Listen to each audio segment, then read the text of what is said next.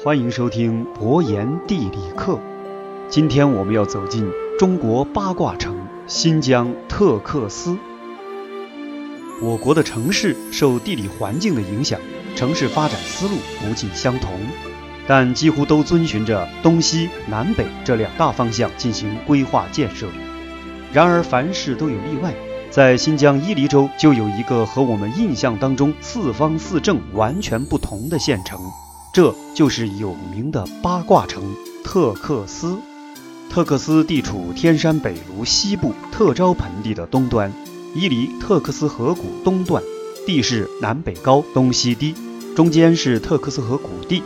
特克斯河自西向东穿城而过。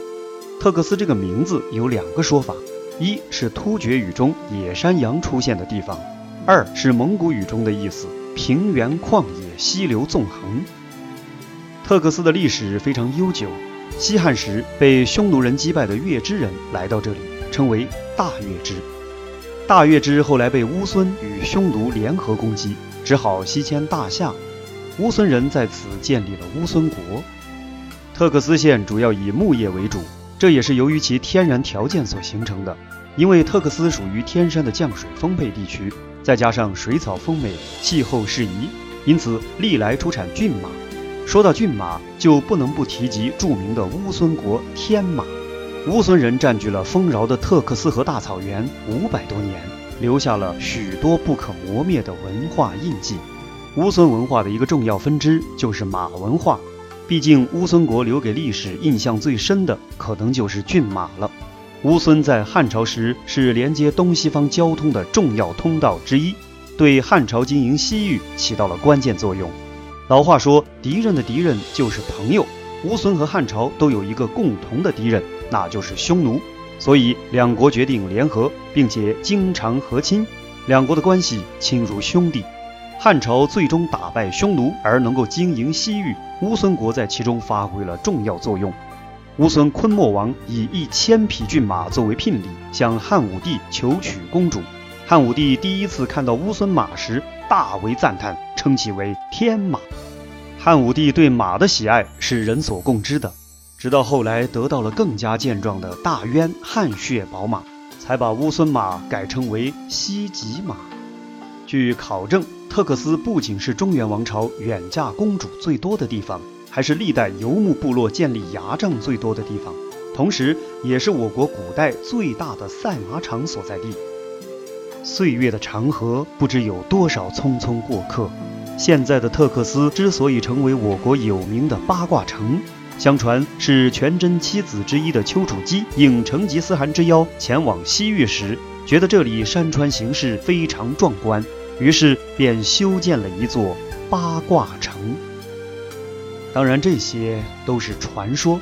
特克斯城实际建立于1937年，由于特定的历史和地理环境。特克斯很早就受到道家文化的深刻影响，于是形成了今天的样子。特克斯城以城中心的八卦文化广场作为太极的阴阳两仪，按八卦的方位，以相等的距离和相同的角度向外放射，伸展出八条主街。八条主街街长一千两百米，并且每隔三百六十米，在主街左右各设一条连接的环路。由里至外共有四条环路，其中一环八条街，二环十六条街，三环三十二条街，四环六十四条街，完全符合了《易经》六十四卦三百八十六爻的数理。正是由于这种奇特的设计，使得特克斯城各条道路都是相通的。有人说这里几乎就不会堵车，这个说法并非没有道理。早在1996年，特克斯就取消了红绿灯，这也是特克斯出名的原因之一。除了拥有目前世界上最大、最完整的八卦城，特克斯还有着众多的风景名胜，比如阿克库勒湖、喀拉峻草原、溶洞石林等。除了旅游资源，特克斯还有很多的特产，比如有一种著名的大蛆，还有鹿茸、雪莲等名贵的药材。新疆的许多景点都有自己独特的魅力，特克斯也不例外。